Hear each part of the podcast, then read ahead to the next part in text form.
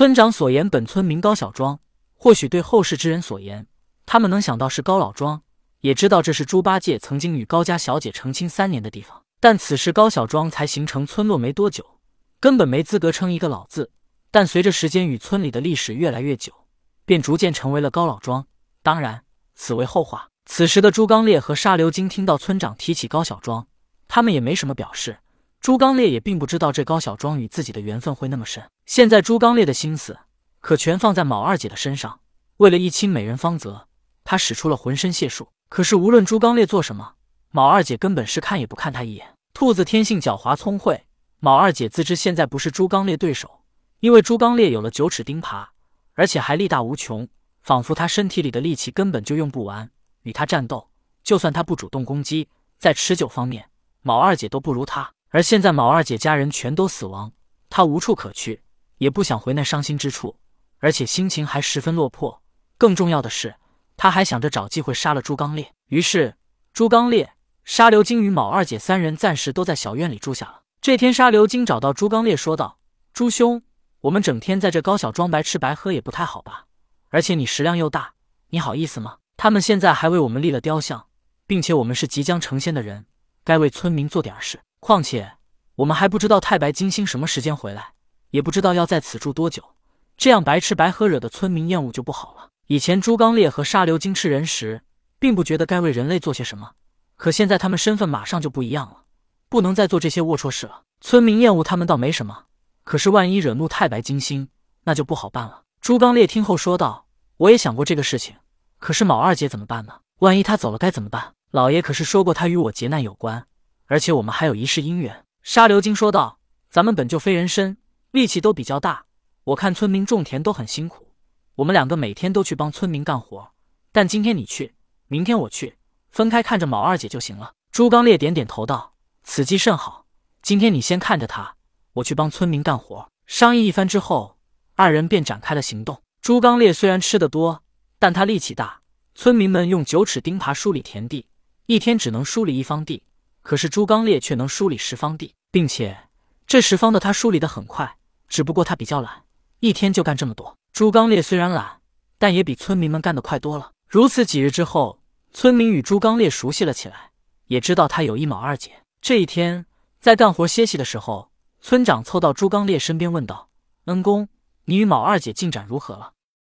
朱刚烈很无奈的说道：“别提了，都不拿正眼看我，我与他说话。”最多闻一声，就算是搭理我了。听了朱刚烈的话，村长莫测高深的一笑，然后说道：“恩公，我说个大不敬的话，这要想拿下女人的心，首先要拿下她的身。”朱刚烈虽然喜欢女人，但他可不想用强，便急忙挥手拒绝道：“村长，这怎么能行呢？这绝对不行。”村长又说道：“怎么，恩公不相信我说的话？”村长看出了朱刚烈的迟疑，便对远处的一个年轻小伙子招手道：“三儿，来来来。”你过来一下，跟恩公说说你的经验。年轻小伙子过来之后，羞涩的一笑，他感觉不好意思，父亲怎么能把这事随便往外说呢？但是村长既然说了，小伙子也没办法，只得说道：“我妻子在我们刚成亲时，那是一千一万个看不上我，嫌弃我有龅牙，晚上更是连床都不让我上。如此三日之后，我也恼怒了，就强行上了床。这不，你看我们孩子都有了，现在都三个了，还准备要第四个呢。”村长不耐烦的说道：“谁想听你这些破事呢？我要你说的是经验。”小伙子急忙说道：“对对对，恩公，最重要的不是上床，而是在这之后，你要呵护他，保护他，还要让他看到你的诚意，还有你的勤劳能干。以前我妻子嫌弃我的龅牙，可现在她看我这龅牙，说是我独特的魅力。”顿了顿，小伙子又说道：“恩公力气这么大，一上午就梳理了十方地，我要是女人，我都想嫁给恩公了。”朱刚烈想了想。小伙子的经验是他自己的，而且他与他的妻子已经有了夫妻之名。可是朱刚烈和卯二姐他们还是仇人关系。如果真的这么做了，就算后来爱护他、呵护他、保护他，可是恐怕这关系也不能缓和。但是小伙子的经验还是让朱刚烈很心动的。朱刚烈又想了一下，小伙子是先有了夫妻之名，之后才有了夫妻之实。如果让朱刚烈用强的，他说什么都不会做；但如果像小伙子一样，先有夫妻之名就好了。那么我又该如何与卯二姐有夫妻之名呢？朱刚烈心中暗思。村长是个聪明人，否则也不可能当上村长。他看出了朱刚烈的犹豫，便说道：“恩公想要夫妻之名，这好办了。我让我家那口子先去探探卯二姐的口风。”朱刚烈点点头，同意了。反正童天说他会跟卯二姐有一世夫妻之缘。很快，村长的妻子就行动了。他和村长一样，都大概五十多岁的年纪，因为经常劳作，脸色有些黝黑。此时，屋子里只有老妇和卯二姐。朱刚烈和沙流金故意出去了。老妇在屋里跟卯二姐说了一大通朱刚烈的好话，什么力大无穷，保护村民，是村庄的守护神。更重要的是，他一天能梳理十方地。但卯二姐连看也不看他，因为在老妇看来，朱刚烈的这些优点，却都是杀害他亲人的能力，是让他厌恶的。老妇无奈摇摇头，最后还想搏一把，又说道：“我们女人啊，总要嫁人的。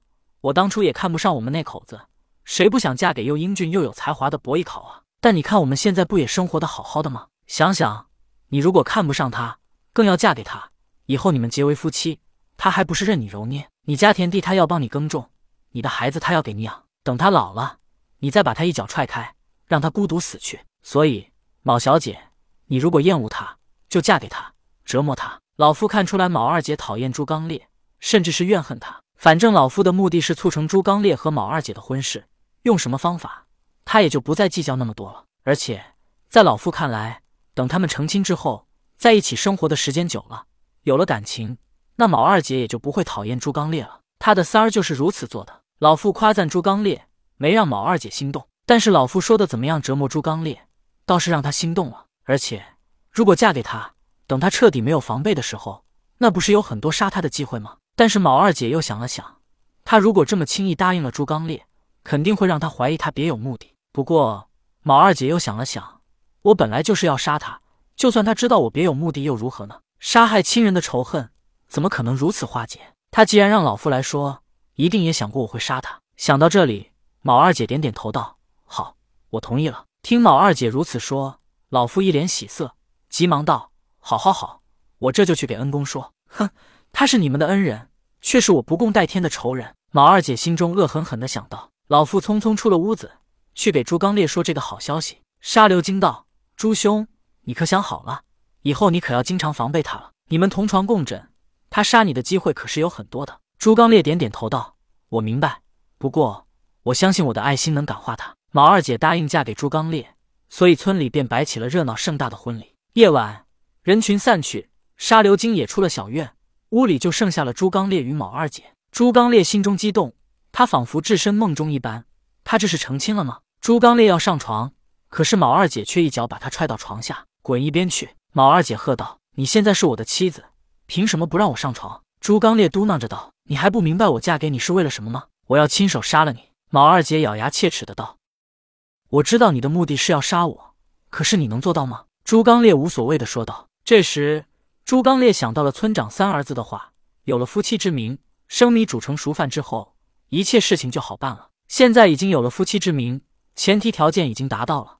朱刚烈想了想，嘿嘿一笑，扑向了毛二姐。毛二姐心如死灰，她本想暗杀朱刚烈，可是不仅没有做到，反而还失身于他。毛二姐的愤怒无以复加，她恶狠狠地说道：“我毛二姐发誓，我要亲眼见证你朱刚烈父母被杀，兄弟姐妹被杀。我要你像我一样孤独一人，我更加要让你像我一样，尝尝吃了亲人的痛苦滋味。”我要让你永生永世都活在痛苦当中。如今你家住到我身上的，他日我一定要把这些都还回来。听到毛二姐发的毒誓，朱刚烈完全是无所谓的状态。他将来是神仙，是能长生的存在。他不再会有父母，也不再会有兄弟姐妹，他更不可能吃了自己亲人的肉，因为他连猪肉都不吃。所以，朱刚烈更加无所谓的说道：“实话告诉你吧，我将来会成为神仙，会获得长生。这一切。”根本不可能发生！你发了这么狠毒的誓言，却是白发了。可是朱刚烈不知道的是，在多年以后，他的确咬死了自己父母以及兄弟姐妹，相当于吃了他们的肉，而且他还成为了净坛使者。人类给神仙供奉的往往是猪头，他不得不吃。